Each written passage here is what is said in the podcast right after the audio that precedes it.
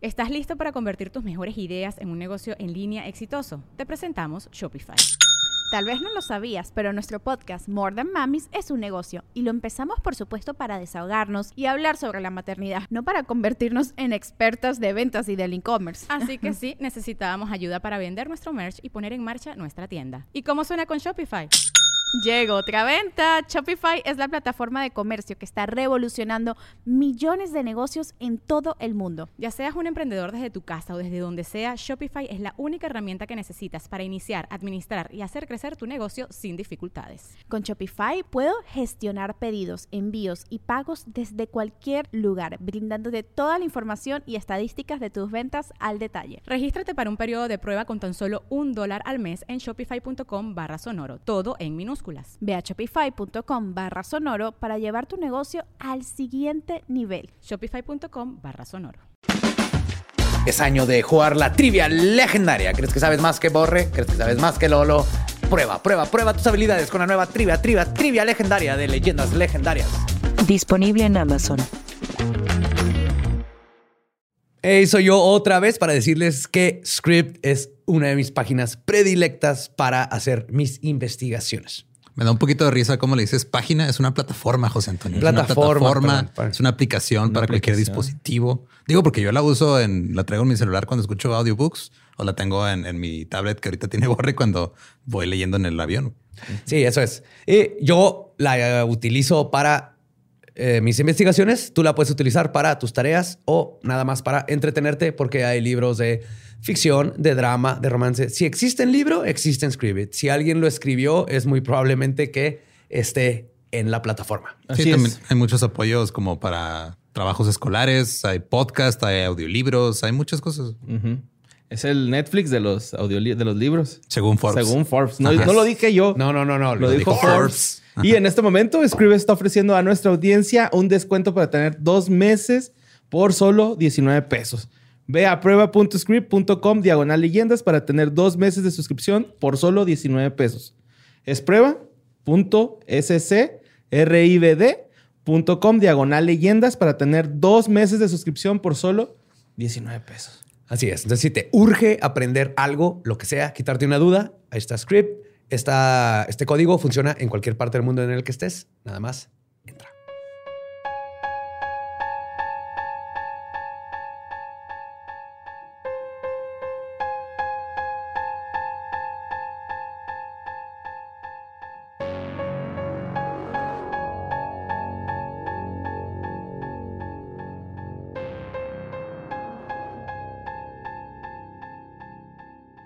Estás escuchando Leyendas Legendarias, parte de Sonoro y All Things Comedy Network.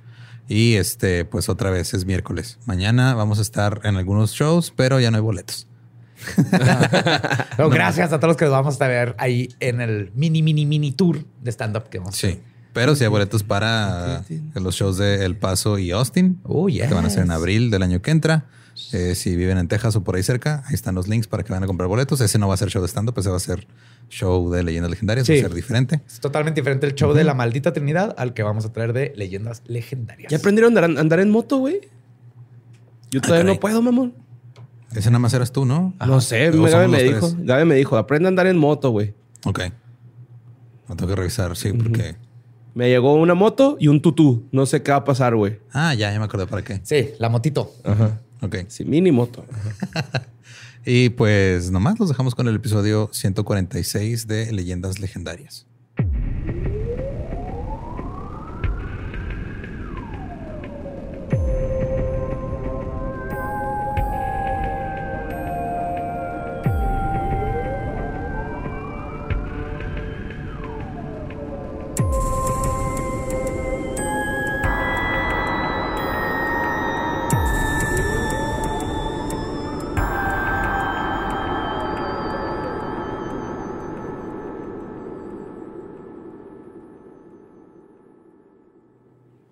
Bienvenidos a Leyendas Legendarias, el podcast en donde cada semana yo, José Antonio Badía, le contaré a Eduardo Espinosa y a Mario Capistrán casos de crimen real, fenómenos paranormales o eventos históricos tan peculiares, notorios y fantásticos que se ganaron el título de Leyendas Legendarias. Estamos en otro miércoles macabroso y me acompañan mis buenos amigos Eduardo Espinosa y Mario López. ¿Qué onda, Joe? estamos. ¿Qué pedo? Lolo, ¿qué rollo? ¿Cómo están? ¿Cómo estamos? Todo bien, espero bajando la voz porque con esto. Sí, el tema de hoy es, es macabro y hay que mantenernos, que no se den cuenta que aquí estamos, ¿ok? Es macabroso. Yes.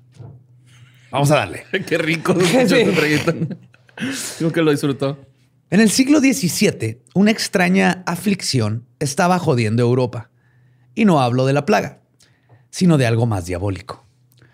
La posesión masiva de monjas, al parecer, se tornó en algo común. Y en Francia, especialmente, un grupo de monjas sería poseídas tan brutalmente que muchas de ellas terminaron convirtiéndose en gimnastas y una persona inocente terminaría con el tuétano de fuera. Hoy les voy a contar la historia de la posesión de las monjas de Loudun. Fue un pedo. ¿Sí fue un pedote? Un pedo totote. ¿Sí? Oh, yes. Ay, güey. No mames. ¿No habían escuchado este caso? No. Mm, Yo tampoco. Oh, man. Ok.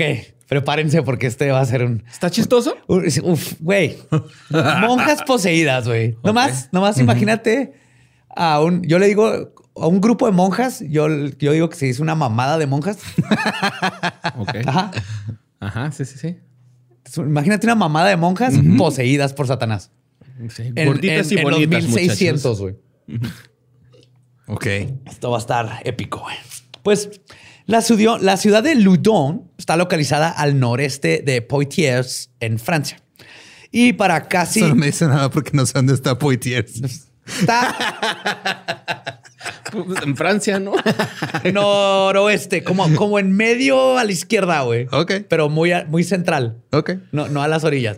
Yo también, güey, era lo más cercano que encontré. Porque la otra decía así, está como a 500 millas de París, lo cual también no tenía sentido, güey. Entonces, A lo más cercano, güey. Y para casi mediados de los 1600, se encontraba en muchos problemas. Uno de ellos era que la corona estaba intentando centralizar su poder. Y parte de esto, de este intento, significaba que Loudun tenía que tirar sus murallas. Esto dividió a los ciudadanos de esta ciudad entre los que estaban en contra del gobierno centralizado, en su mayoría hugonotes, casi les llamaban, o hugonots, que eran protestantes franceses de doctrina calvinista. Eran los protestantes. Y los que estaban a favor de que el rey y todo esto, que eran los católicos. Entonces, eh, porque el rey venía con el poder católico, entonces Ajá. todo lo que dijera el rey, los católicos decían que Simón, entonces Simón. O sea, era Irlanda, pero hace 300 años. Ajá. 400 años. Yes. Ok. La otra cosa que había dividido a la población fue la plaga. Esta pestilencia había creado estragos inmesurables en toda Europa, matando al 25% de la población. Ay. Y en el caso de Ludon, para mayo de 1632, la gran mortalidad había regresado. Me encanta ese nombre. La para gran plaga. mortalidad. La gran mortalidad, güey. Es que la, la muerte chiquita ya estaba ocupada. Sí. Es la gran mortalidad. güey. Había regresado y comenzaba, o sea, regresó y para 1132 estaba ya como saliendo, ¿no? Ujú. Luego llegó una variante de Sudáfrica, valió otra vez.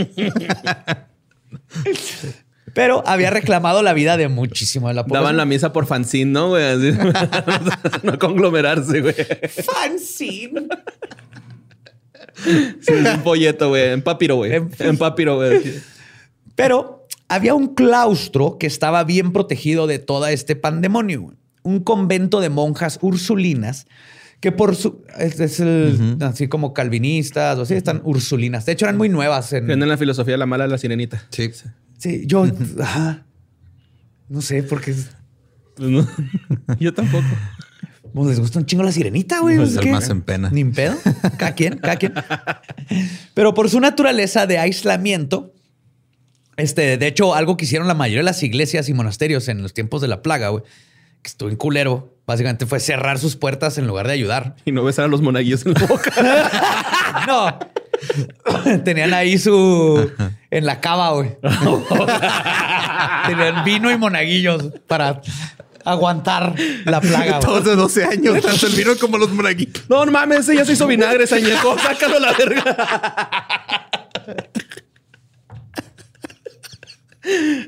Está muy avinagrado, güey. Ya se le puso ronca la voz, ¿no? Sácalo.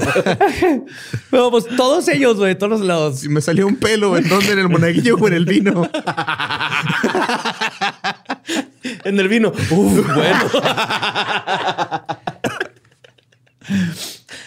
Este, obviamente por hacer todo esto, todas las iglesias y monasterios, todo eso se mantuvieron lejos de los estragos que sufría el resto de la población. Pero pronto las murallas serían atravesadas no por bacterias, sino por algo más paranormal. La priora del convento era Jean de Agnès o Jean de los Ángeles. Una fanática religiosa descrita como, y cito, de voluntad fuerte, manipuladora, muy nerviosa y una actriz brillante en las cosas que diseñaba para ella misma. Cuando ella se proponía asumir un carácter particular, ya sea de gran caridad, gran saber, gran misticismo o gran posesión, otros le seguían. Ella estaba a cargo de 17 monjas que eran parte de familias prominentes y con este, antecedentes muy privilegiados, cuyo promedio de edad era de 25 años. Entonces eran básicamente las niñas nice Morritas. que las mandaban ahí. ajá. Y era conocido, conocida, perdón, este, Agnes, por su gusto de ir a las puertas del convento a charlar con la gente de la ciudad y enterarse de todos los chismes sobre lo que estaba sucediendo a las afueras de su autoimpuesta aislación. Esto va a ser gran parte de, de la historia, güey. Pero obviamente, ¿qué más vas a hacer, güey? Estás todo el pinche día ahí, ¿no? De hecho, fuera de ese hábito del chisme, güey, el resto del día las monjas se la pasaban rezando y rezando y luego rezaban otro rato, güey. Ay, esas, Jugando badminton. es esas monjas Jugaban badminton. Sí, recreativamente, güey. Esas monjas y sus hábitos. Esto es Hábitos. hasta que, según los récords eclesiásticos, todo cambió el 22 de septiembre de 1963, cuando una de las becarias de monja, 900 800.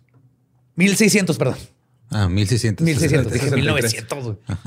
Este, una de las becarias de monja, es que no sé cómo se dice, Becaria de monja. sí. ajá, junior Una practicante. Intern. Ajá. intern, ajá, una practicante monja, de Un monja. intern. Marthe de Saint-Monique. Mo- Marthe de Saint Monique, todos tienen nombres bien mamones. güey. Recibió un visitante nocturno inesperado. Era el confesor oficial de Loudun, de Loudon, el padre Mousont, quien había muerto unos meses antes. Ah, cabrón. El espectro de Mousont le pidió a Marte que rezara por él. La protomonja, asustada, le contó lo que había sucedido a Jean, quien no solo le creyó su historia, sino que le dijo que ella también había visto al padrecito desencarnado. güey. Ok. Y al poco tiempo de que todo el chisme del poltergeist recorrió las paredes del convento, la subpriora, la hermana de Colombies, también confesó haber visto al espectral visitante. güey. Ya tenías a tres monjas que se les apareció. Un grupo muy unido, ¿no? Sí. Ujú. Y este era pues el único, por lo general, el confesante en el- es el único hombre que dejan entrar En el convento. al convento. Porque tienen que confesar a las monjas y las monjas no pueden confesar porque Sí, porque misoginia. Sí, son las esposas de Dios, güey. Sí. Yes. Entonces eran el único hombre con el que tenían contacto. güey. Era como una figura paterna, güey. Muy cabrona para ellas, güey. El que se les empezó a aparecer. Las monjas rezaron por el alma del padrecito, pero rápidamente se darían cuenta de que la aparición era un mal augurio de un portento que cambiaría sus vidas para siempre. Al poco tiempo de esto comenzaron a suceder cosas extrañas. Primero, comenzaron a escuchar voces desencarnadas en el convento. Luego, la actividad fue escalando exponencialmente. En otra ocasión, las monjas vieron una orbe de color negro que se movía por los pasillos buscando monjitas para golpear con suficiente fuerza que las tiraba al suelo, güey. Wow. Yes. espérate, espérate. Están corriendo. pero- ¡No.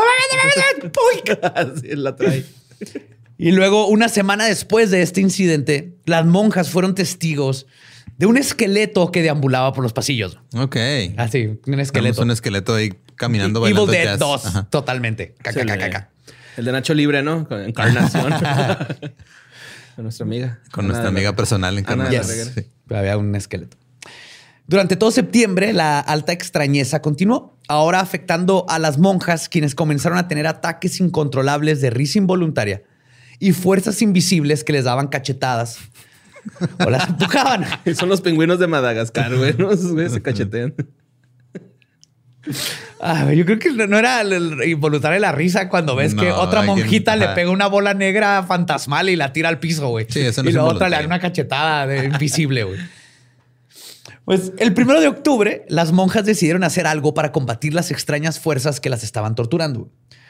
Aproximadamente a las 10 de la noche, Jean y otras siete mujeres, monjas, perdón, se encontraban rompiendo la primera regla de cómo lidiar con un poltergeist. Se pusieron a rezar.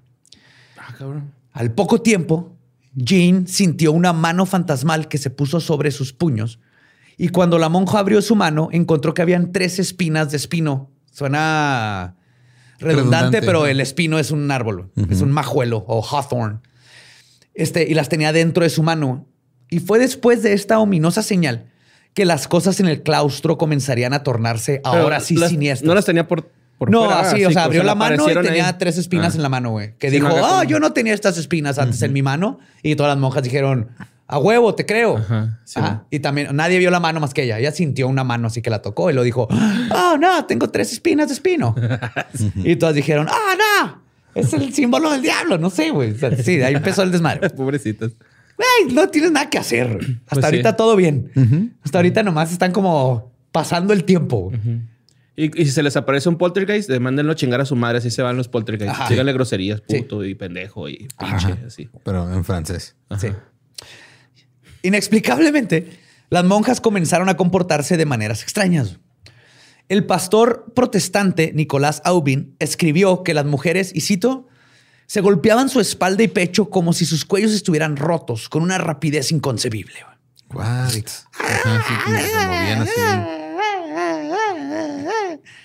También describe que gritaban, este, giraban, perdón, sus hombros y muñecas dos o tres veces dentro de, del hoyo. O sea, como que les podían dar vueltas así al, a la unión. Monjas contorsionistas. Ajá. Y que en ocasiones, mientras estaban con el estómago en el piso, güey, lograban, to- lograban tocar la suela de sus pies con las palmas de sus manos. Por, o sea, por la espalda. Ajá. O sea, Se les dio sí, tétanos a todos y están muriendo. sí. O, o empezaron a fundar Cirque du Soleil. Ajá. Una de las dos. Tanto potencial desperdiciado. Yes. Y obviamente, pueblo chico, chisme grande. Las grandes actuaciones de las monjas que eran vistas corriendo por los jardines del monasterio, riendo o haciendo cosas extrañas, fueron percolando hasta que llegaron a las autoridades eclesiásticas, quienes mandaron doctores a examinar a las mujeres. Cuando no encontraron nada extraño con ellas, fuera de lo que luego acuñaron como, y cito, histeria ursulina, las autoridades, sí, o sea, los doctores dijeron, güey, Están están, locas, locas, se están volviendo locas por estar aquí Por estar encerradas, encerradas, güey. más-. Ah, sí, La literal. neta, güey. La neta. Las autoridades eclesiásticas decidieron que lo que se necesitaba era, y cito, un doctor del alma. Uf. Así que llevaron al... Ah. yes, sir. Llevaron al Suena padre una- Miñón. El padre Miñón. Es el que descubrió el Es filete un filete. Miñón. Es un- tiene un filetón. Él lo describió, güey. Lo descubrió. Ajá. Antes no se comían esa parte de la no es vaca cierto, y él lo no es probó y dijo, uh. Uf, si lo vuelvo en tocino va a estar bien rico. Si me lo pongo en la verga. Perdón, güey. ¿Cómo brincamos? No sé, bueno, me lo imaginé acá chaquetero el güey. no sé. Estoy tratando de inventar una falsa Ah. realidad histórica y, y te fuiste directo a... A la verga, literal. Ah, a la verga, a la verga. Me esperaba menos de ti, porque siempre me orgulloso. Disculpa, güey. Pues el padre Miñón rápidamente diagnosticó a las... escucharlo. Sí. Padre Miñón este, diagnosticó a las monjas de estar sufriendo de una posesión demoníaca. Ahora bien, es importante denotar que la posesión demoníaca, como la conocemos ahora, en este tiempo, en ese tiempo, perdón, tenía muy poco de haberse inventado. A principios de la Edad Media, el campo de acción del demonio existía solo en la, en la imaginación, no en el cuerpo. Ok. En otras palabras, el demonio no era algo físico ni tangible, sino que utilizaba lo que hermosamente llamaban fantasmata. El fantasmata para meterte ideas en la cabeza, generalmente en sueños, e influenciarte para que te alejaras del camino divino. Eso era todo, güey. Ajá, nada más te metías en la cabeza y Si no lo veías, No no, ibas a hablar raro, no- no ajá, a- Cuando se te antojaba hacer algo, algo malo, Ajá. Este, era el fantasmata que te estaba moviendo el demonio, güey. Pero no, no, no estaba como, no era un miasma, ni era algo físico, ni se metía en tu cuerpo, güey. Nomás eran como ideas que llegan a tu cabeza, el fantasmata del demonio. Para el 1400, la iglesia decidió convertir el fantasmata en un atributo corpóreo del diablo y decretaron que soñar con incesto, sodomía o infanticidio era en efecto un evento físico y un pecado. güey. What? Si lo sueñas, lo estás haciendo y es Y es pecado. pecado. Ok. De esta forma, podían acusar a las brujas y hechiceros de literalmente negar a la fe católica por invitar a demonios dentro de sus cuerpos. Y ahora, Pero como si tuvieran control de lo que están soñando. sí, no, es que ya lo convirtieron justamente. O sea, antes era imposible comprobar que una bruja o alguien soñó con algo maligno, porque nomás tú sabes tus sueños. Sí. Pero ahora que lo materializaron, el fantasmata ya se mete en ti, tú lo invitas y es parte, es un demonio con cuerpo. Entonces, esto materializado Sí, es se como- podía detectar y por lo tanto castigar. Y ahora sí podemos quemar a la bruja es y como al si le a- dando eh, asilo en tu cuerpo a, a- ese Literalmente, exacto. Pero más que nada, lo que funcionaba era que ahora sí te puedo chingar, güey. Porque Pero, o sea, qué incongruencia si la, la religión empezó porque alguien andaba pidiendo posada. Sí, pero. Alemania. Sí, que todo eso es falso en la Biblia. Durmieron en la casa de la familia, no se fueron a otra pedir posada, pero bueno. ¿Qué? Sí. Otra cosa. y justo otra cosa que se definió en estos tiempos fue justamente el término posesión. Verán, antes posesión y obsesión eran sinónimos cuando se refería a una persona siendo atacada por el demonio. Ok. Una vez que se dictó Obsession. Obsession. ¿Es Miguel Mateos. Obsession by Lucifer. ay, ay, perfume, fragancia. Pues una vez que se dictó que el cuerpo podía ser atacado físicamente por un demonio, el significado de estos términos comenzó a ser utilizados para diagnosticar diferentes tipos de encuentros demoníacos. Etimológicamente, posesión viene de posidere, que significa como verbo el poder sentarse. Potis sedeo. Ok. En esta.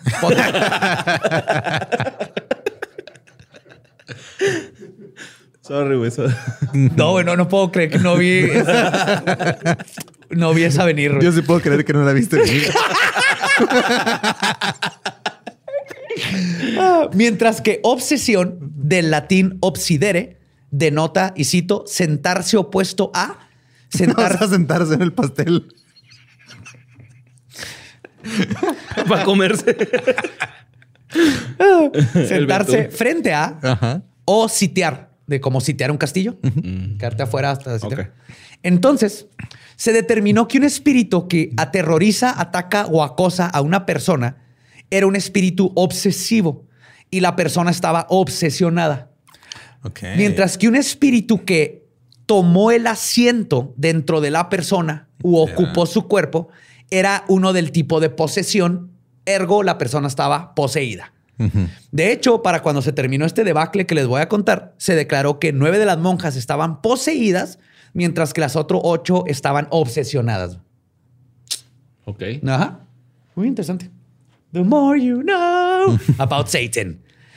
Así que el padre Miñón decidió comenzar a hacer el exorcismo. Ok. No solo eso, decidió que sería buena idea que fueran hechos en público. Ah, Así que mandó construir una tarima frente al convento para subir a las monjas para comenzar los rituales. Pero open mic de la historia. Me cae que no, güey. a mí se quedó todo bien vergas, güey. Pero les caga cuando el diablo te hace que te dé la vuelta a la cabeza. Bla, bla, bla, no les caga estar obsesionados. pues es entonces, este, ah, perdón, este, sí. Es entonces cuando las cosas se tornaron terroríficas. Cuando las monjas salían a su plataforma, se comportaban normal. Eran ligeramente atadas a sillas, o sea, apenas medio las amarraban. Y luego comenzaba el exorcismo. Y es entonces que todo cambiaba. Nicolás Aubin describe lo siguiente, y cito, Lanzaban gritos tan horribles y tan fuertes que nunca antes se habían escuchado nada parecido. Hicieron uso de expresiones tan indecentes que avergonzaría al más libertino de los hombres, mientras que sus actos, ambos en exponerse a ellas mismas, como invitar a los presentes a comportarse de forma lasciva, habrían escandalizado a los internos del burdel más bajo del país. Una monja gritando, todos me la pelan. Y... Ajá. Sí. Yep. Y por si eso fuera poco, las monjas. Sensacionalista, ¿no? Acá. Padre.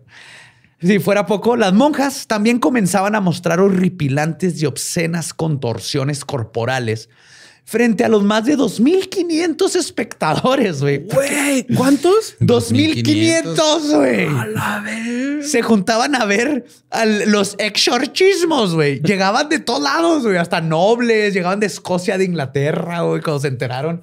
Sí, hizo un pinche festival, güey. No, hombre, Carlos Trejo estaría así vuelto loco, ¿no? Eh, Ujú. Pues las cosas que hacían eran que, por ejemplo, en ocasiones, esto, todo esto está descrito así como es. Pasaban su pie izquierdo sobre su hombro hasta que la suela del pie tocaba su cachete. O peor, a veces levantaban ambas piernas hasta que sus dedos gordos tocaban su nariz, güey. Ok. Ya, monjas contorsionistas. Yes. y Algunas de las monjas eso.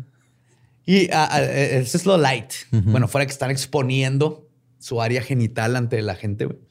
Pero algunas de las monjas tenían la habilidad de, y cito, estirar sus piernas tanto hacia la derecha como hacia la izquierda, que quedaban sentadas sobre el suelo sin espacio visible entre su cuerpo y el piso, mientras que su cuerpo se mantenía recto y sus manos juntas.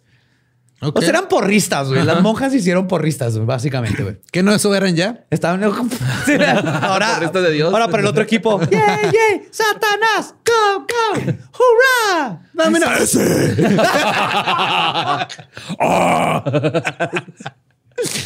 En una ocasión, pero güey, es que mucha risa. Un, un sacerdote nos dice: se abrieron de piernas, güey. No.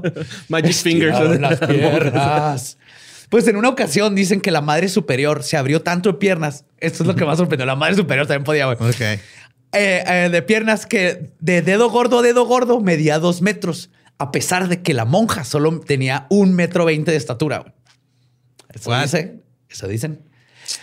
Otro fenómeno que le sucedía a la madre superiora fue descrito por el padre Surín, que menciona que cuando llovía, el, El diablo, padre Tsunami, güey. el diablo la forzaba a pararse debajo del canalón de lluvia. güey. ¿A mojarse? Sí, güey. Wow. Era el diablo. El diablo le decía, ve y mójate. Pero una vez Surín la vio mojándose y mentalmente le dijo, ven aquí. Y la madre superior fue con él y le dijo, ¿qué queréis? Y Wow. No, el diablo me oyó hablarle, güey. Entonces la monja iba y se, paraba, se paraba abajo de donde sale la pinche lluvia, güey. Está bien culero el diablo, güey. Esta posesión está intensa, como pueden darse cuenta, güey. Y ahora bien, para diagnosticar una posesión, todos sabemos que lo primero que se tiene que hacer es conocer el nombre de los demonios Ajá. que están infestando el cuerpo. Irónicamente, esta es una de las grandes paradojas de la iglesia, güey, ya que según ellos, todos los demonios mienten siempre. Así que todo lo que te digan será falso. Entonces están dando un nombre falso. Yep. Ergo, tratar de establecer el verdadero nombre del diablo es en cuestión, es una teoría imposible, güey. Pero estoy divagando. Le estás pidiendo congruencia al. Sí.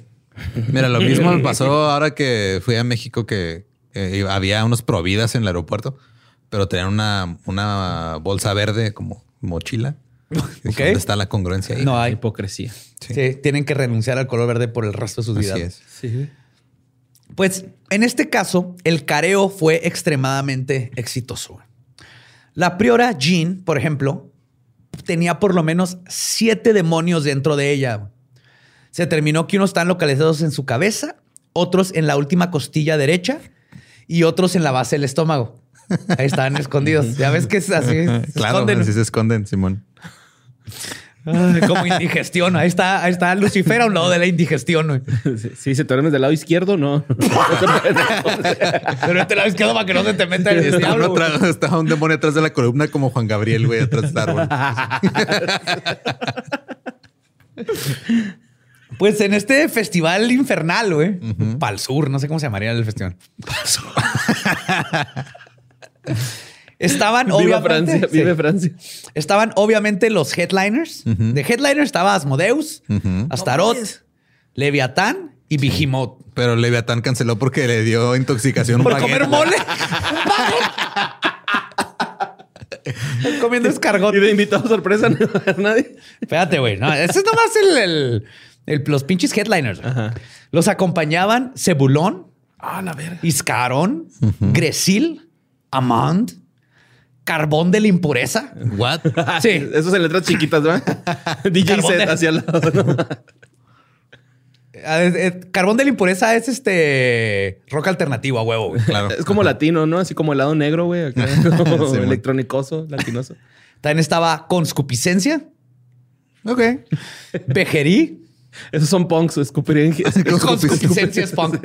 Easas, Celsus, Neftalim, Ah, Cam, gusta.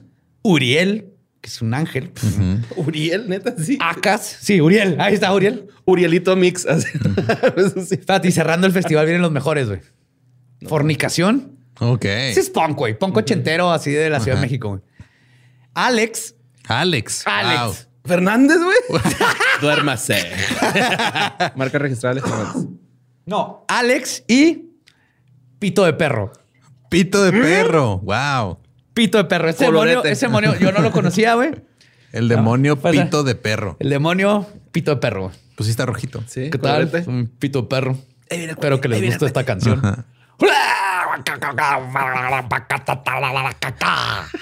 Pito de Perro. Bye. Síganme en Spotify. Y fueron justo estos demonios los que terminaron confesando quién estaba detrás de todo el tormento. El 11 de octubre.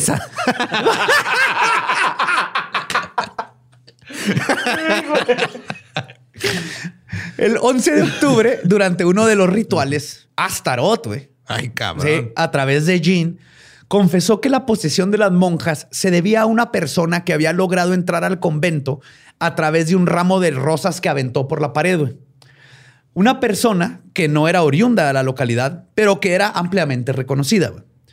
Este individuo, güey, Pues el el gran confesador, ¿no? no, él estaba muerto. güey. El gran mago detrás de la posesión era ni más ni menos que un sacerdote jesuita de impecable formación y erudición, que además era descrito como increíblemente guapo, de 32 años, inteligente, con una capacidad para oratoria infalible y más que nada, todas las mujeres de la localidad querían con él. Su nombre era Urbain Grandier. Amaro. Amado Carrillo. No, Urbain Grandier. güey. Grandier era el sobrino del canónigo Grandier de Saints. Entró al colegio jesuita a sus 14 años y en, 1600, cu- eh, en 1604, perdón, y para 1615 se había ordenado con altos grados gracias a sus habilidades teológicas y filosóficas. Así que eventualmente fue subiendo de rango y terminó aceptando el puesto de párroco en la iglesia de Saint-Pierre du Marché en Loudon en 1617. Entonces él tenía ya un rato ahí antes de que empezara el desmadre de las monjas. Pues a pesar de que existía la división entre católicos y protestantes en Loudon que les, que les conté, Grandier logró mantenerse neutral entre ambos, entre ambos bandos. Este, durante la plaga, a diferencia de las monjas y los demás eclesiásticos que huyeron o se enclaustraron, Grandier se la pasó visitando enfermos y ayudando a llevar víveres. Y gracias a su atractivo y agradable e inteligente conversación, su popularidad creció rápidamente entre las mujeres del pueblo, lo cual le hizo algunos enemigos entre los hombres, obviamente. Ah, claro. Y lo odiaban todos los demás párrocos porque era muy bueno para hablar. Y toda la gente preferiría escucharlo a él dar su sermón que a todos Que a los, los demás, demás. que a los. Él era juecita que a los benedictinos y los, no sé, chuparalindos y tierra verdes, no sé, todas las definiciones católicas de. Pues también logró codearse con la élite de la localidad, como los aristócratas y el gobernador John Armagnac y el jurisconsulto Squerole de Saint-Martin. Entonces él ya estaba súper Andaba en metidote todos en lados, todos sí. lados. sí. Rockstar. Pero lo que tenía Grandier de inteligente también lo tenía de soberbio y vanidoso, lo que atrajo también enemigos de altas esferas. Uno de ellos fue el teniente criminal, medio irónico. Qué, ah, qué buen nombre, güey. a quien agarró a bastonazos por un desacuerdo en una ocasión, güey. Ok. Otra persona, acuérdense estos nombres, todos los pero otra persona de alto rango que terminó este, animadversando fue al prior de Cusey, uno de los más importantes dignatarios eclesiásticos de la región en 1618. Durante una procesión que se iba a celebrar por las calles de Loudon, Grandier osó exigir, de forma grosera además, que él fuera por enfrente del prior, lo cual fue un gran insulto para Cusey, que además era el obispo de Lucon, mejor conocido como Armand Jean du Plessis o el duque Richelieu, quien en 1622 terminaría convirtiéndose en ni más ni menos que el primer ministro del monarca Luis XIII. Y que nunca olvidaría la falta de respeto de Grandier. Entonces, para que se acuerden. Sí, o sea, ese güey llegó al Falla. poder y dijo, ese pinche padre guapo. Yo me acuerdo de ese chingar". pendejo, hijo de su pinche. Lo, ma- lo más interesante de esta confesión es que Jean jamás había, sea, la confesión de Jean, es que Jean jamás había visto personalmente a Grandier. güey. Cuando dijo que él era el responsable, nunca lo había visto. Solo había escuchado de este impresionante espécimen de hombre francés, de los chismes que escuchaba en la puerta del monasterio. Ok, ajá. Entonces, él nomás sabía el nombre porque todas las mujeres estaban hablando del pinche Gandhi. Uno de los chismes más judo- jugosos que había llegado a los oídos de Jean y las monjas era que Grandier había seducido y embarazado a Philippe, la hija mayor de su mejor amigo, el fiscal Louis Trincant. Trincant. Esta idea de un Casanova seductor definitivamente comenzó a carcomer las más profundas fantasías eróticas de Jean, quien además se había enterado de la ardua campaña contra el celibato de los sacerdotes y monjas que Grandier estaba llevando. Ah, ok. Ese Y esto- quería andar Ajá. cogiendo con todo el mundo. Yes. Que está bien. Pues Si muy francés de su parte. sí. Y esto se manifestó con ahora la aparición de Grandier en lugar del fantasma del padre, Ujú. Que ahora era lo que ahora estaba seduciendo, tratando de seducir a Jean en sus sueños y a las monjas. Entonces todo fue como una fantasía así muy cabrona de cómo llevarlo. Para poder chingarlo, ¿no? Pues ni lo conocían, güey. Nomás necesitaban un como Chivo expiatorio. chivo expiatorio.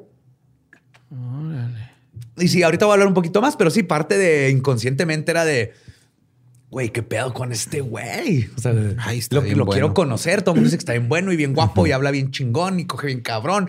Y sedujo a Filipe, que El era Mr. la... Pimosh del convento. Ajá. Un franevia de la comedia. Máximo respeto, señor Evia. Pues todo este de gran... de ogu. De ogo. ¿Cómo se dice? No sé. No sé. ¿Cómo se dice oro? ¿Cómo se dice verga de oro en francés? Le verré Dios. Ahí está. Pues todo este gran escándalo eventualmente llegó a los oídos del rey gracias a Jean de Martin, barón de Laube- Laubert-de-Mont, quien había ido a Lodun para destruir la torre y las paredes, que el rey quería destruirlo para abrir todo. Pero fue detenido por la milicia del pueblo y por un sacerdote jesuita de nombre Grandier. Entonces también ya este güey se estaba metiendo con pedos Los con los planes del rey, ajá. Yep. Cuando el varón de Laubardemont regresó con su reporte, agregó todo lo que estaba sucediendo con las monjas y el jesuita. Están exorcizando a monjas en una tarima, están echando, están haciendo porras y ajá. Y tiene que ver con un pinche francés carita que está cogiendo a todo el pueblo. Entonces fue puesto a cargo de la investigación de todos. El rey dijo, a ver, a ver qué pedo. Pero especialmente a cargo de terminar con los exorcismos, güey, porque ya había mucha tensión entre protestantes y católicos. Y el rey y varios eclesiásticos temían que este escándalo solo podría ser ju- perjudicial para ellos. Claro. Estaba tan lo- cabrón la atención que podías cortarla con una guillotina.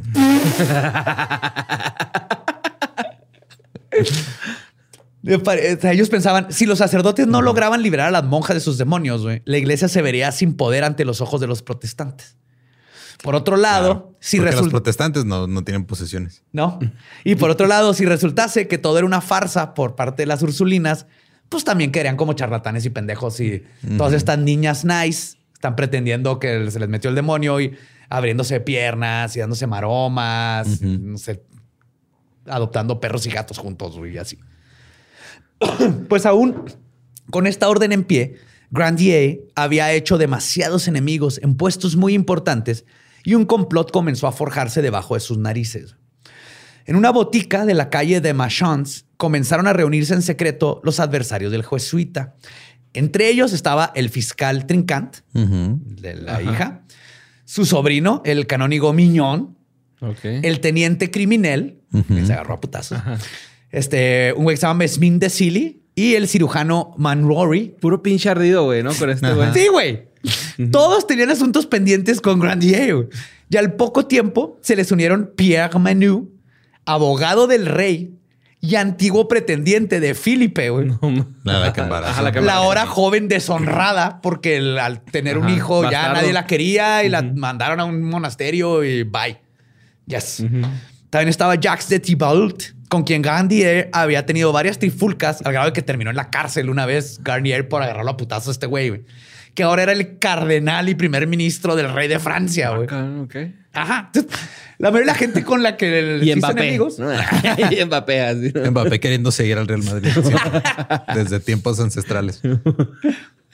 Pues este último, además de la rencilla personal contra Grandier, pensaba todo lo contrario al rey y veía la situación de las posesiones como una oportunidad para avanzar su revolución centralista y ultracatólica que podía al fin quebrantar el poder de los protestantes y comprobar que Dios era team católico y no team protestante.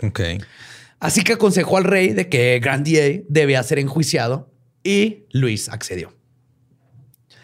A pesar de tener a los Catholic Avengers en su contra, Grandier tenía un as bajo su manga.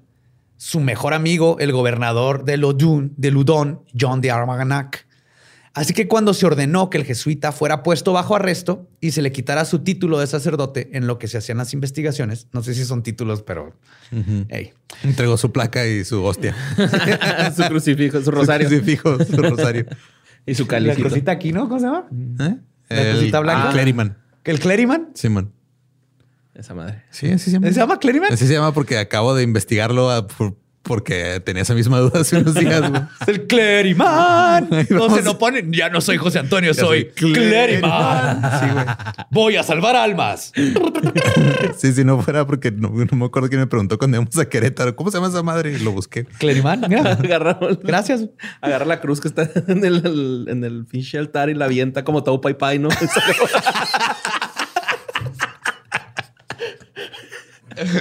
Ay, güey. Pues Jean y otros amigos influyentes en la corte lograron sacar a Grandier y lo declararon inocente, güey. Asimismo, otra de sus amistades, el arzobispo de Bourdieu, de Bordeaux, le reinstauró sus superpoderes de padrecito y lo mandó a otra ciudad a ejercer su, oficio. Mira, desde hace mucho tienen esa costumbre. de cambiarte de iglesia cuando hay un desmadre. Yeah. Pero, de nuevo, el narcisismo y ego de Gandhi sería su verdugo. El jesuita decidió que no ni madres y regresó a Ludón, Mm. creyendo que ya era, que era intocable, güey. Así pues, no tiene nada contra mí, yo no hice ni madre. Que, eh, lo entiendo, pero él no sabía que estaba viviendo en los 1600, creo. Pero el, el 30 de noviembre de 1633, Urbain Grandier fue encarcelado en el castillo de Angiers, donde ahora era demasiado tarde para que sus pocos amigos o familiares pudieran ayudarlo. güey. Uh.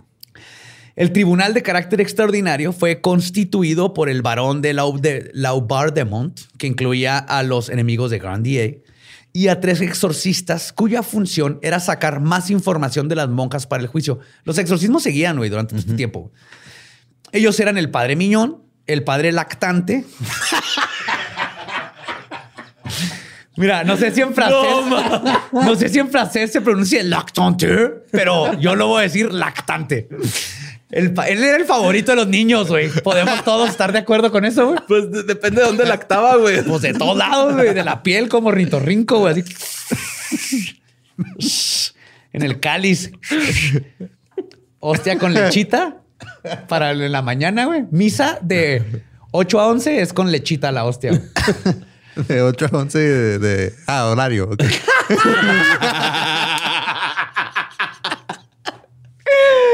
Ah, pues, el padre lactante de los franciscanos, el padre tranquil de los capuchinos.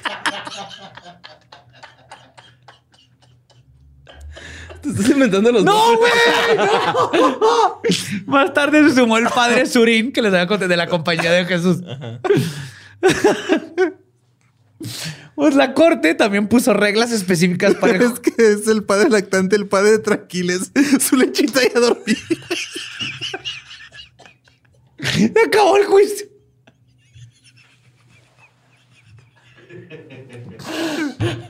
Ay, cabrón. Uno daba capuchino. A ver. Pues la corte también puso reglas específicas para el juicio. güey. Quedaba prohibido cuestionar la legitimidad de las posesiones. Ok. También estaba prohibido el debate sobre los procedimientos legales.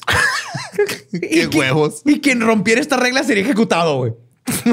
A la ver, ¿Ok? Entonces, en otras palabras, iba a ser pausterizado, güey.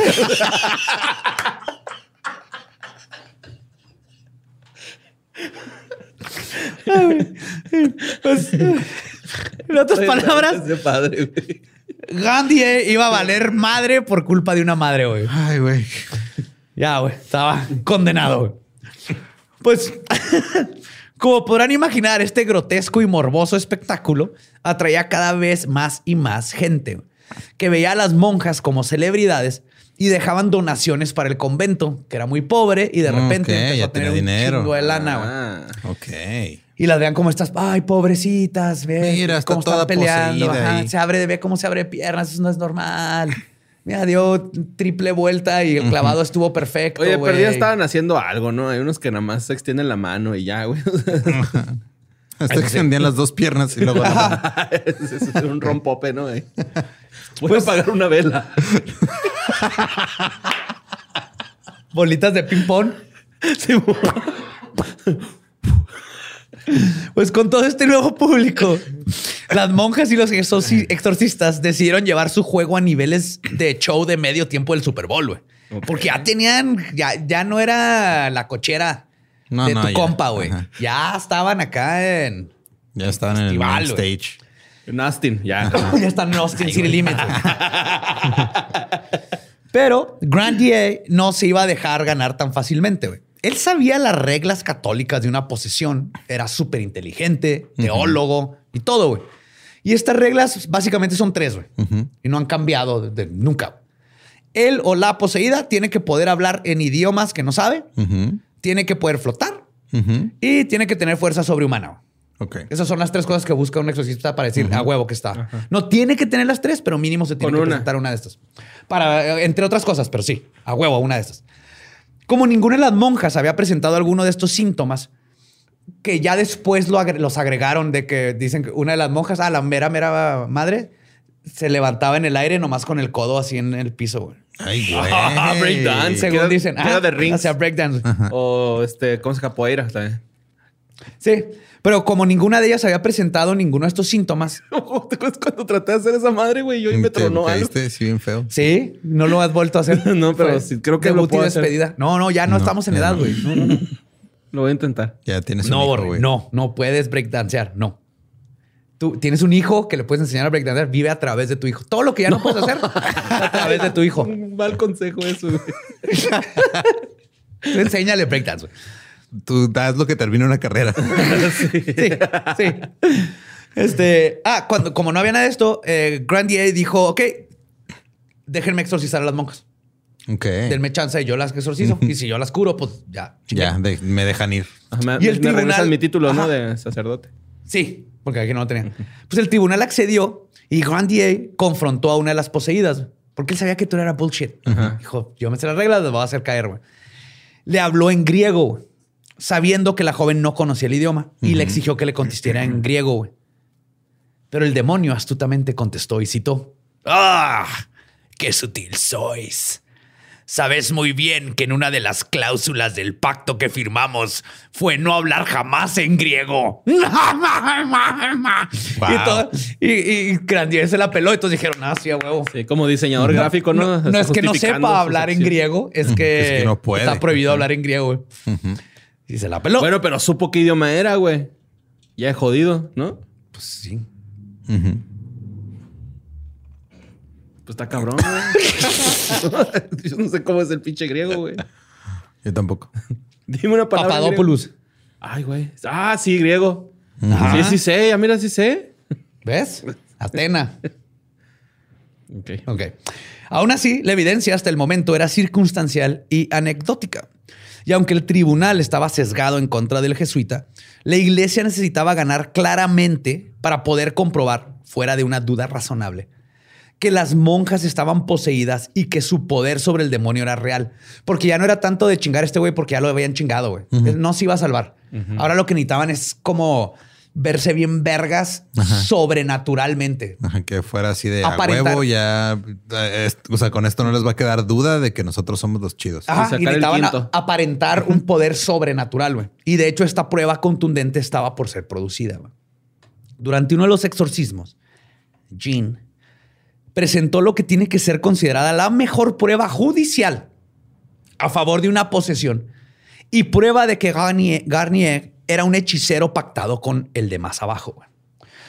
La evidencia física que Jean mostró era nada más y nada menos que el mismísimo contrato que había hecho Garnier con el diablo. güey. Documento que el mismo Asmodeus sacó de los aposentos de Lucifer. Wow. Que, y cito, Que, es- que siempre los tiene bajo llave en el cajón, güey. ¿Cómo lo hizo? y cito, guardaba bajo llave los documentos de ese tipo, güey. Yes. Yes. No fue fácil, Espinosa. No fue fácil. Yes. Qué bonito. El contrato escrito con tinta sobre hojas venía en dos partes. La primera dice: Nosotros, el todopoderoso Lucifer, secundado por Satanás, Belzebub, Leviatán, Elimi, Astaroth y otros, hemos aceptado hoy el pacto de alianza con Urbain Garnier, que está de nuestro lado. Y les prometemos, y le prometemos el amor de las mujeres, la flor de las vírgenes, la castidad de las monjas, los honores mundanos, los placeres y las riquezas. No mames, está más amigable que los de Spotify. ese.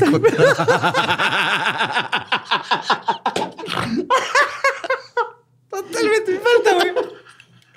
Este. mm, fornicará cada tres días. La intoxicación mm, le será muy beneficiosa para él. Nos ofrecerá una vez al año un tributo marcado con sangre. Pisoteará los sacramentos de la iglesia y nos rezará sus oraciones. En virtud de este pacto, vivirá feliz 20 años en la tierra entre los hombres y finalmente vendrá entre nosotros para maldecir a Dios. Hecho en el infierno, en el consejo de los demonios y lo viene firmado por los demonios. Hecho en el infierno. Güey. Dice, infierno. Mary Hill. Mary. ¿Cómo es la firma de pito de perro, güey? Bien cabrón, güey. Bienvenido al mundo del SIDA, güey. Así. Che colorete. En la segunda hoja del pacto viene este, la, la respuesta de, Ujú, de, de Grandier. Ga- de Gandia. Dice, cito, mi señor y amo Lucifer, te reconozco como mi Dios y príncipe y prometo servirte y obedecerte mientras viva. Y renuncio al otro Dios, así como a Jesucristo y a todos los santos, a a la iglesia apostólica y romana, a todos los sacramentos y a todas las oraciones y peticiones por las que los fieles interceden por mí. Y te prometo que haré todo el mal que pueda y que atraeré a todos los demás al mal. Renuncio al crisma, que es el aceite consagrado para confirmación y ordenación. La festividad. Al bautismo y a todos los méritos de Jesucristo y sus santos. Curiosamente, ese es el contrato que firman los que entran sin contexto, güey. ¿What? Ah, ese sí. Bueno, yo no he firmado nada. Ay, güey. Sí, aún. Y si dejo de servirte y adorarte, y si no te rindo homenaje tres veces al día, te doy mi vida como si fuera tuya. Hecho este año y día. El documento viene firmado Urbain Gandhi con la nota extraído del infierno. ¿Ok? Wow. Para que sepas de dónde viene, güey. Obviamente la burocracia está cabrón en Del el escritorio de Satanás. Así, ¿no? Del escritorio de Satanás. Pero ahora bien, como todos sabemos, los pactos con el demonio deben ser firmados con sangre. Así es. ¿Correcto? O sea, esto es sentido común. güey. Lo enseñan en la primaria. güey. Ujú. Cosa que estos documentos no estaban. No había sangre en ningún documento. Pero hay una explicación completamente lógica que Jean presentó de por qué este era el caso. ¿Ok? Mm, Ok. Verán, el documento judicial que mostró Era una copia. Es una copia, güey. Puta madre, güey. Es no una puede copia. ser. El contrato original está archivado en el infierno y Asmodeus no pudo sacarlo, güey. No, dejaron, no puede sacar el, el- el original, güey. En Masama es bien pasado de verga, güey. Güey, pinche Asmodeus tuvo que ir a la papelería, güey, a sacar una copia y luego venir, ir a Francia a entregar la copia del O sea, tuvo que dejar en el tiempo. Lo mejor de todo es que le creyeron. O sea, todo esto fue de, a huevo. Sí, güey, pues claro. Obviamente. Y pues Me gustaría decir que son otros tiempos, pero sigue pasando, güey. El juicio era obviamente una farsa, güey. Incluso Nicolás Aubin, en sus notas, habla de cómo los magistrados y eclesiásticos ignoraban cualquier gota de sentido común, mientras que los exorcistas instruían a las monjas de cómo actuar y qué decir. Y cito, el juicio fue una farsa y una auténtica burla a la justicia y a la inocencia de Grandier, culpable únicamente de los pecados de la carne y la promiscuidad. De hecho, la farsa se volvió tan ridícula y se salió tanto de control que varias de las monjas retractaron sus confecciones, sus confesiones y negaron su posesión. Sus confecciones. No, regrésame esa galletita, por favor.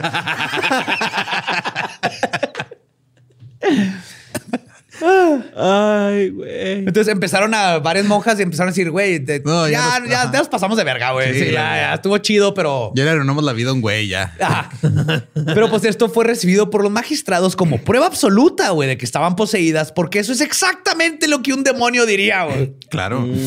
Incluso la misma Jean, güey, presionada seguramente por un horrible sentimiento de culpa, güey, salió un día del convento con una soga atada al cuello, la cual ató a un árbol para intentar suicidarse, pero fue rescatada, güey, que ya no aguantaba como que la presión de todo.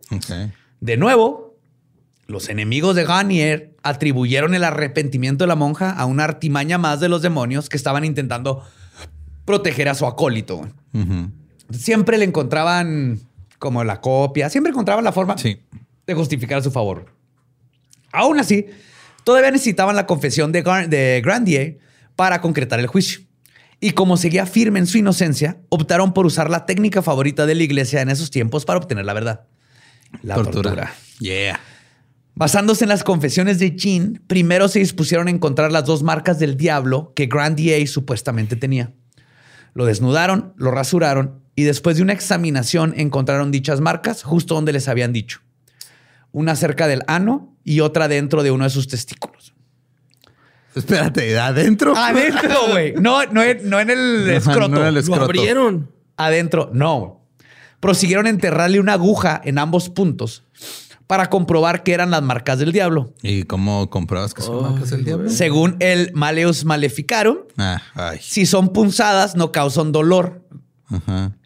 Los gritos de Grandier fueron escuchados a cuadras de donde fue hecha la examinación, pero obviamente este jesuita estaba intentando burlar a sus inquisitores y Claro. el doctor de los de la Estaba- botica, estaba él fue el que le hizo la revisión. Ok. Estaba, no, estaba fingiendo los gritos. Ajá, para que no supieran que la marca del diablo, eh, pero la encontró.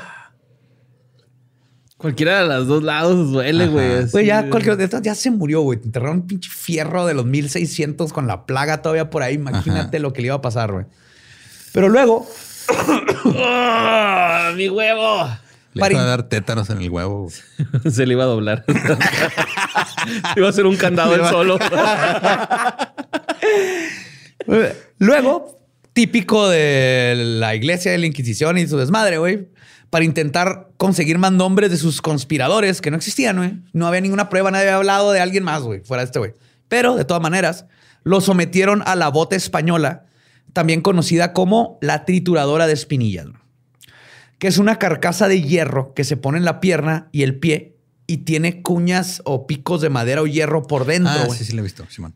que quedan entre la carcasa y la piel de la víctima. En el caso de Garnier, lo calentaron, se la pusieron sobre las piernas y luego le empezaron a martillar hasta que las púas le rompieron la piel, la tibia, el peroné y el talón. A pesar de toda la agonía que sufrió, de que literalmente le sacaron el tuétano de los huesos de sus piernas, güey. Te revientan los huesos y se sale el tuétano. güey. Grandier jamás aceptó ser culpable güey, y nunca nombró algún cómplice, porque era lo que pasaba, güey. Te torturan y por quitarte el dolor dices, ah, el pinche borre, güey, también le... Yo lo vi un día que se comió, el, echó la leche primero y luego después el cereal y toma la culero. Ahí vas tú también para la Inquisición. Este... Yo lo vi güey, ordeñando al padre lactante. Todas las mañanas llegaba con su platito y sus azucaritas. Gracias, Hasta que, su hasta que se hizo muy grande para el padre y el padre ya no lo dejaba comer lechita. Ah, borre, ¿te acuerdas de esos tiempos? Espero que no. Pues Garnier, este, ah, perdón, este, nunca aceptó ser culpable y nunca nombró a ningún cómplice. Y así fue como el 18 de agosto de 1634, Garnier fue encontrado culpable de hechicería y pactos con el demonio y condenado a la hoguera. Y cito, Urbain Grandier fue atado de, a un poste para ser quemado vivo en la plaza del mercado de, Lu- de. Aunque el tribunal le había concedido como gracia estrangularlo antes de encender la pira, sus enconados enemigos se encargaron de escamotear la cuerda provista para tal menester. Los exorcistas lo rociaron con tanta agua bendita que el mutilado párroco ni siquiera pudo decir unas últimas palabras. Se trata de, oigan, y- No seas. Digan que dije. Ay, ay. Apaguen la estufa. Che, waterboarding. Las crónicas cuentan que incluso uno de ellos golpeó su cabeza con gran violencia usando un enorme crucifijo, güey. Ah, claro. Eh, ¡Palabra de Dios! ¡Culero! Miles de personas se reunieron para ver a un pobre hombre morir inmolado, güey. Entre sus terribles aullidos de agonía, la gente se regocijaba de que había un hechicero menos de que preocuparse, güey. Cuando el fuego se apagó, la gente se abalanzó sobre las cenizas en busca de un pedazo de hueso o cualquier resto para tenerlo como reliquia, güey. Souvenirs católicos. Claro. Por alguna razón, la grotesca ejecución de Garnier no funcionó para deshacerse de los demonios. Siguieron los demonios ahí. Varias mon- las monjas. Sí. Varias monjas, especialmente Jean, seguían presentando síntomas de posesión. Sí, No. tenemos show a las 5 y a las 7. Ya de gira, ¿no? Sí. Hoy me La va a abrir, próxima semana vamos a estar en Austin ahí para acá. nos va a abrir este, las monjas carmelitas que nos, eh, desde Inglaterra ya las poseyeron hace dos años. Ya pueden malabarear. Uf. Sí. Qué verga. Para ellas. Traen un, traen un show de lencería. mm. Ah, güey. La que Este, apaga velas. Uf. Decía que varias monjas, especialmente Jean, seguían presentando síntomas de posesión y no fue hasta cuatro meses después de la ejecución que un nuevo exorcista intentó el ritual, el padre John Joseph Surin, quien hizo algo muy inteligente y sorprendentemente adelantado para su tiempo. güey. Sabía que todo era falso, pero en lugar de confrontar el autoengaño de Jean, decidió tratarla desde su propia psique. güey. Eh, Aplicó psicología bien cabrón. güey. ok. Joseph introdujo a Jean a la obra de Teresa de Ávila y su vocabulario místico y le propuso que utilizara el rezar y la penitencia en lugar de los espectáculos del exorcismo para combatir a sus demonios. Se dijo, ¿por qué no combates tú mismo con ellos? Aquí adentro vamos a rezar juntos, no necesitamos allá afuera un exorcista ni nada. güey. Vamos a combatirlos. También abrió las puertas a que Jean pudiera expresarse con un vocabulario erótico, dirigido de una forma espiritualmente positiva. Porque Jean era súper, o sea, siempre que estaba súper sexualmente reprimida y hablaba mucho de sexualidad, lo que en esos tiempos decían el eros. Entonces hablaba del eros, pero siempre en cuestión del demonio, ¿no? Oh, si es que esto viene, pero es el diablo el que me lo hizo. Y él ¿Cómo le decía, el, el Ajá. delicioso ahora, güey? ajá, el, el eros. está El. Ramazotti.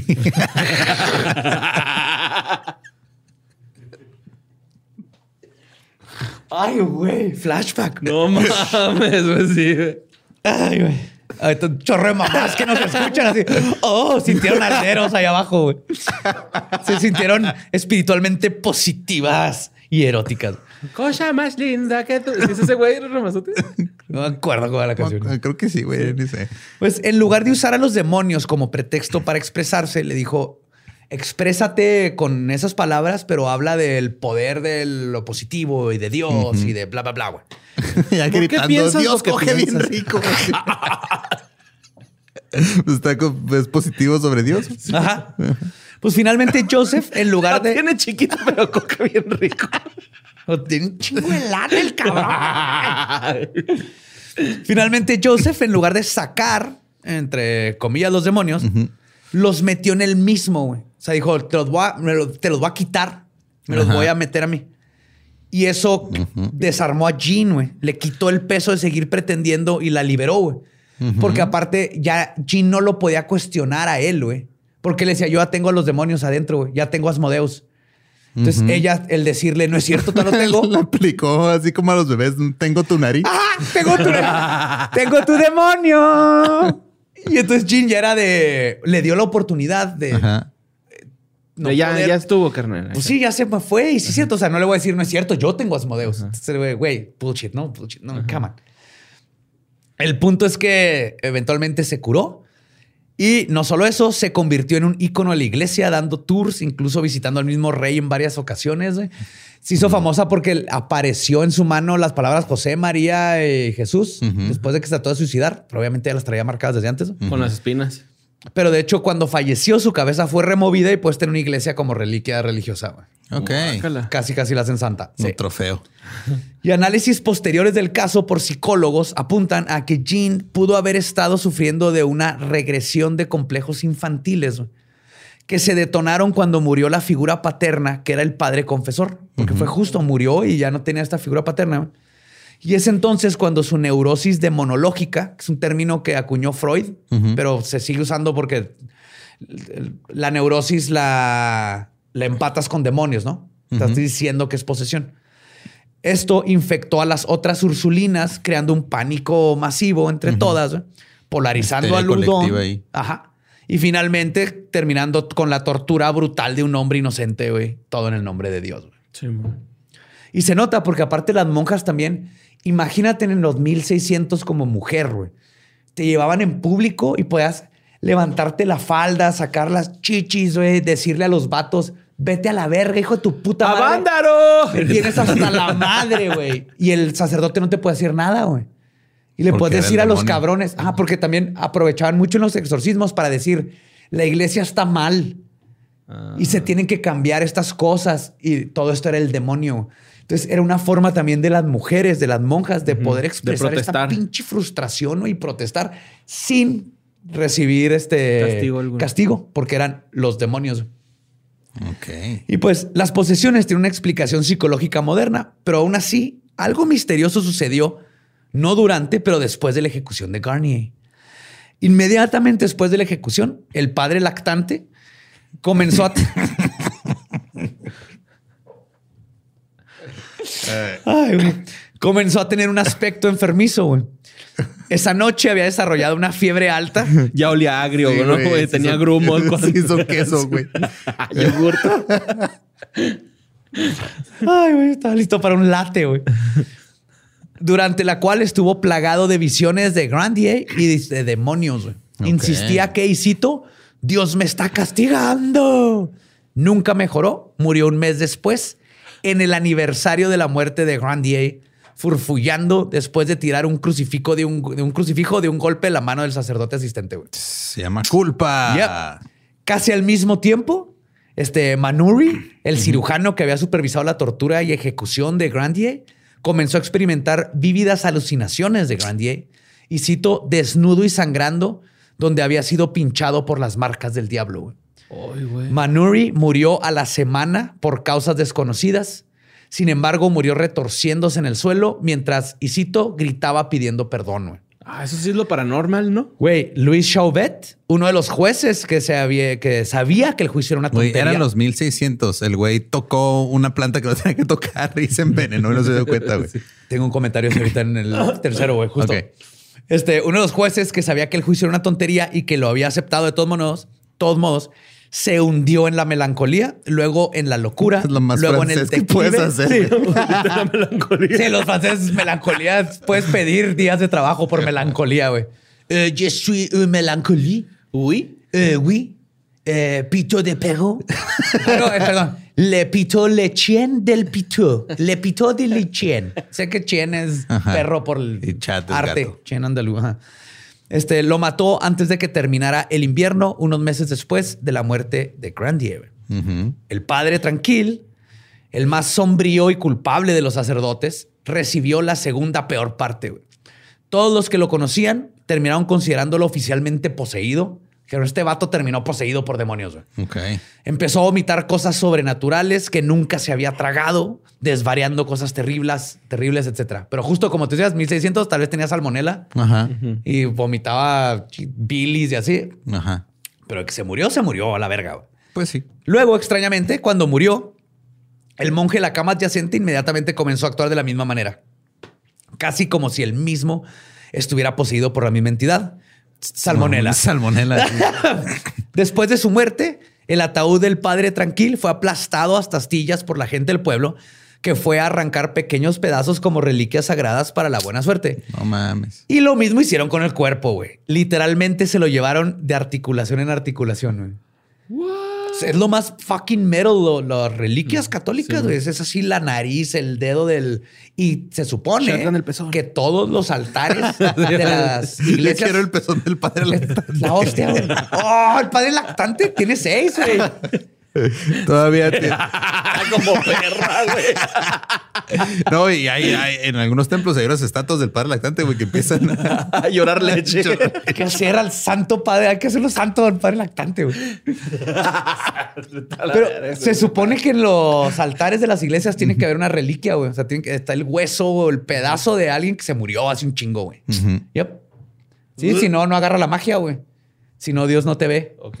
El Google Maps de Dios, ese es el GPS de Dios, güey. Sí. Huesitos de gente muerta.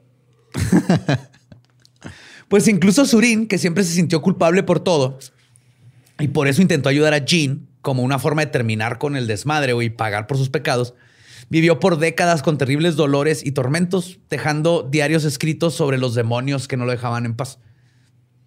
A final de cuentas, parecería ser que Garnier logró vengarse desde la ultratumba, o simplemente la frase karma es una perra es más real que las posesiones demoníacas.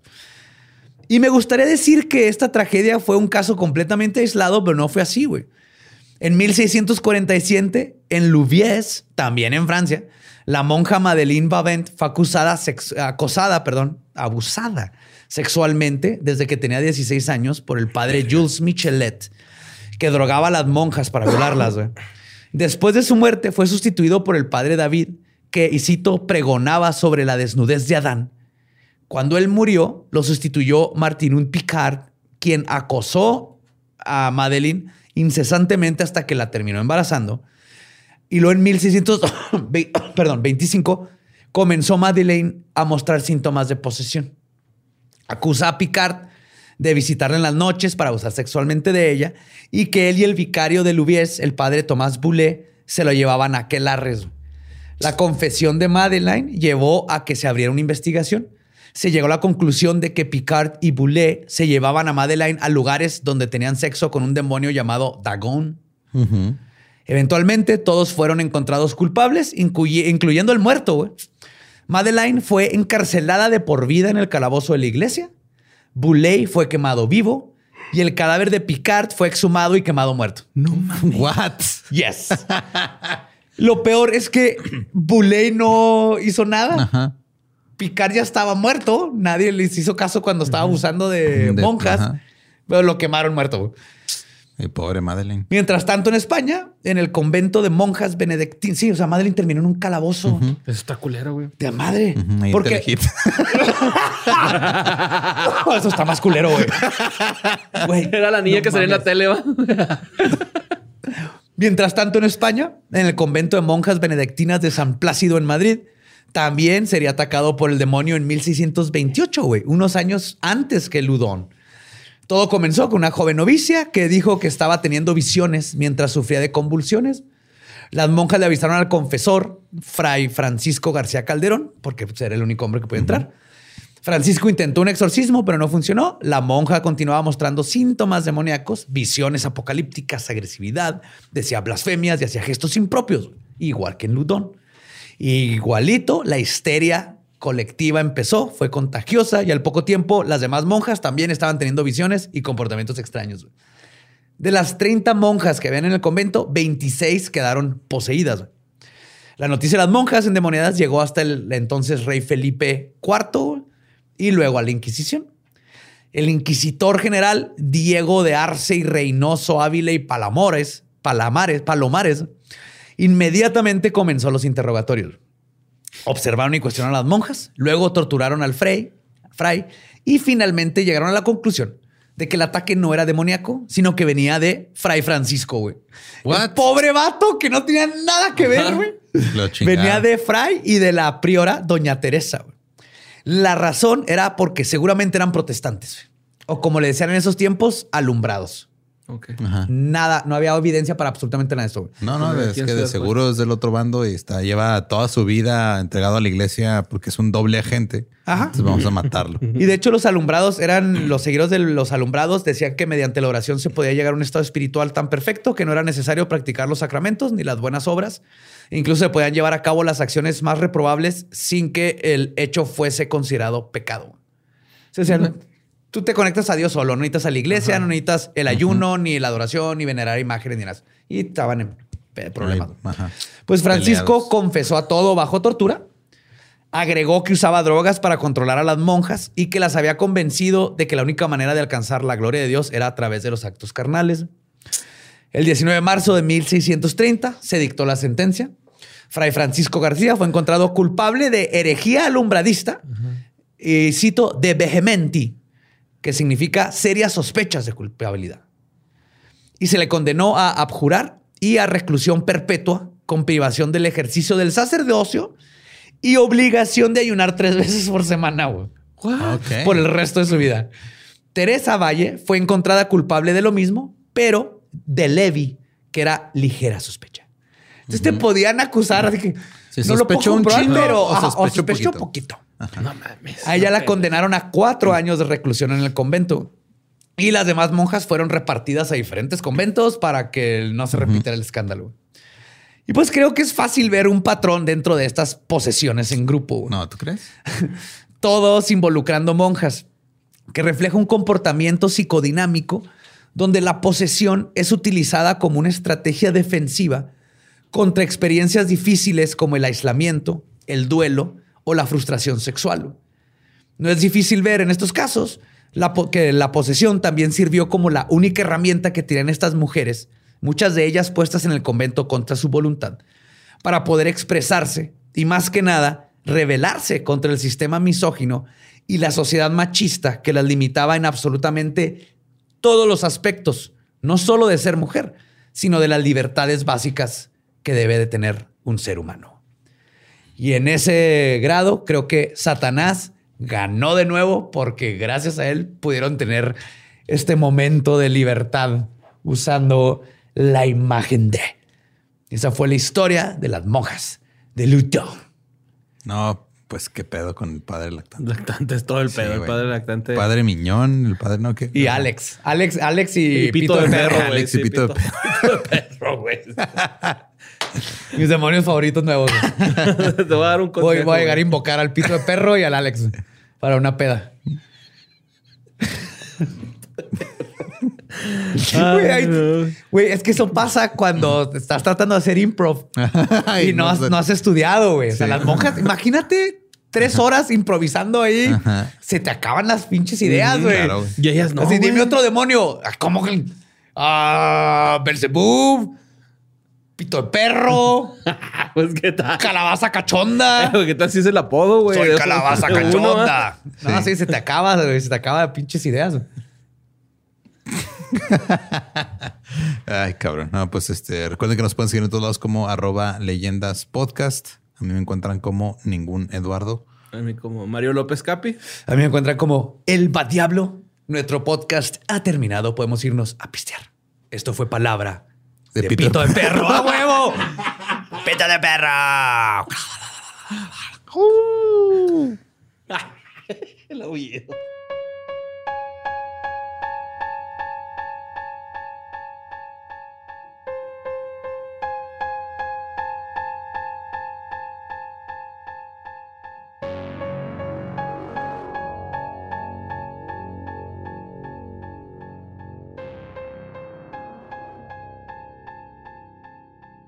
Esas fueron las monjas poseídas de Ludun. Ludon. Ludon. Ludon. Como Ludon Ray La posesión de la mujer de Ludon. Yes. Ya, eso no, no, Borra está hablando en este anuncio de perfume ya, güey. Ya lo perdimos. Ay, José Antonio Badía. Hacia el último. Sí, pues está Ujú. cagadísimo el, el tema. Está chido. O sea, me gusta cuando encuentran como que hay una manera de sacar la vuelta a algo para tomar ventaja. Eso está Güey, chido. es que era perfecto, güey. Era así de. "Ah, el sacerdote la tiene chiquita y me la pele. Las mujeres deberíamos de tener los mismos derechos que los demás. Y el sacerdote así que, ah, no le haga caso, es el demonio, no es ella. Ah, entonces de seguro eres tú. Vamos a quebrarte los, los, los tobillos con picos. Sacarte el tuétano. Qué buenos tiempos. Sí, están chidos los performance. Este, eh, de hecho, ok, ya mero es Navidad. Entonces, ahorita tal vez todavía alcancen este, con algunos proveedores a recibir la mercancía a tiempo, pero creo que ya es así lo último. O sea, Miren. Pero les voy a dar un tip Ajá. profesional de alguien que tiene 40 años. ok. Si lo piden y no llega a tiempo, de todas maneras le puedes echar la culpa a que no ha llegado a tiempo porque algo se atrasó, pero compraste el regalo. Ah, claro. Ajá. Entonces así no te ves mal. Es de, yo lo ordené hace un mes, pero se atrasó, pero ahí viene. Pero sí me acordé. Así ti, me dijo. Dani, güey. Y yo no soy papá, güey. funciona. Esa es Ajá. prueba de que Sí, funciona, Sí, funciona cabrón. Entonces, ah, si no han comprado, ahí están a tiempo de ordenar todavía todo su merch de leyendas Ujú. legendarias. Parece True Crimer en tu familia. Sí, O para hay- ti mismo o ti misma. Mira, Sí, se vale regalar, autorregalarte cosas. O sea, está chido. Hay y más cuando nadie te quiere, güey. O sea, Ajá. Recibir un regalo de ti mismo es bonito. O cuando tú te quieres mucho también. También. Que todos sabemos que es porque nadie te quiere, pero... pero sí. Sí, pero tenemos cosas para la gente que le gusta pistear, para la gente que le gusta tomar café o té, Ajá, para, para la gente gente que, le gusta vestirse y no andar Ajá. encuerada en la vida, Ajá. para la gente que no quiere tener frío, Les gusta traer gorra también. para la gente que está orgullosa de ser free kick y abnormal como todos nosotros. Sí, ustedes este, compren su mercancía porque recuerden que Borre tiene un bebé. Sí, por favor. Sí, sí. ¿Todavía come? Sí, güey. Y hace popó Y ya no todos come los días, gratis. ¿verdad? No, no. Ahora sí hay que comprarle en el. Lo pongo a hacer lagartijas antes de, de comer. ¿Para qué? Para que se ponga fuerte. Pero eso no nomás come. le va a dar más hambre y te ahorita más caro. güey. Sí, pero va a pues. estar fuerte. Pero Imagínate. Pero Hijo, cárgame. A a los 10 años. Chido. Ahorita no necesitas que esté fuerte. A los 10 años ya lo puedes mandar a trabajar. Ahorita Ajá, todavía no. todavía no. Estás desperdiciando. Sí, mira, no, tú como en unos que tiene un año. Entonces, como en unos dos, tres años, güey, le haces su canal de este donde abre juguetes y luego ya con eso te haces millonario. güey. Sí, cierto, va de Kinder sorpresa. Patrocínenme, por favor. Ay, para, así como Mario juega, ¿no? En vez del calibo. ¿Cómo se llama el niño? Sé que es bien rico, güey. Yo no sé, yo No no, me acuerdo. niños Eh, de- pero de ¿cómo se esa Su edad. papá se pasó de lanza, lo explotó chido. Y fun fact, ¿sabías que es ilegal cruzar Kinder sorpresa al paso? Y Sí, es casi porque igual se de malo la que gente. traer drogas. Es casi igual de penado que la heroína. Sí, la gente se ahoga con los juguetes de Kinder sorpresa. Por, por eso no no- sabían, no crucen dulces Kinder sorpresa. Sí, yo a por eso Estados nunca Unidos. jamás en mi vida he, cru- he cruzado Kinder Sorpresa a Estados Unidos. Que es muy penado. Sí, es más prohibido. efectivo llevarlos en el estómago. Salen más fácil. Entonces, Pero, ok, ya nos desviamos bien cabrón. Que nada más era despedir el episodio y recordarles que hay mercancía sí, disponible. compren nuestra merch. Los amamos. Nos vemos y escuchamos próximo miércoles en Macabre So. Bye. Es año de jugar la trivia legendaria. ¿Crees que sabes más que Borre? ¿Crees que sabes más que Lolo? Prueba, prueba, prueba tus habilidades con la nueva trivia, trivia, trivia legendaria de leyendas legendarias. Disponible en Amazon. ¿Estás listo para convertir tus mejores ideas en un negocio en línea exitoso? Te presentamos Shopify. Tal vez no lo sabías, pero nuestro podcast More Than Mamis es un negocio y lo empezamos por supuesto para desahogarnos y hablar sobre la maternidad, no para convertirnos en expertas de ventas y del e-commerce. Así que sí, necesitábamos ayuda para vender nuestro merch y poner en marcha nuestra tienda. ¿Y cómo suena con Shopify? Llegó otra venta. Shopify es la plataforma de comercio que está revolucionando millones de negocios en todo el mundo. Ya seas un emprendedor desde tu casa o desde donde sea, Shopify es la única herramienta que necesitas para iniciar, administrar y hacer crecer tu negocio sin dificultades. Con Shopify puedo gestionar pedidos, envíos y pagos desde cualquier lugar, brindándote toda la información y estadísticas de tus ventas al detalle. Regístrate para un periodo de prueba con tan solo un dólar al mes en shopify.com barra sonoro, todo en minúsculas. Ve a shopify.com barra sonoro para llevar tu negocio al siguiente nivel. Shopify.com barra sonoro. It is Ryan here, and I have a question for you. What do you do when you win? Like, are you a fist pumper? A woohooer, a hand clapper, a high fiver. I kind of like the high five, but if you want to hone in on those winning moves, check out Chumba Casino. At chumbacasino.com, choose from hundreds of social casino style games for your chance to redeem serious cash prizes. There are new game releases weekly, plus free daily bonuses. So don't wait. Start having the most fun ever at chumbacasino.com. No purchase necessary. Group. Void were prohibited by law. See terms and conditions. 18 plus.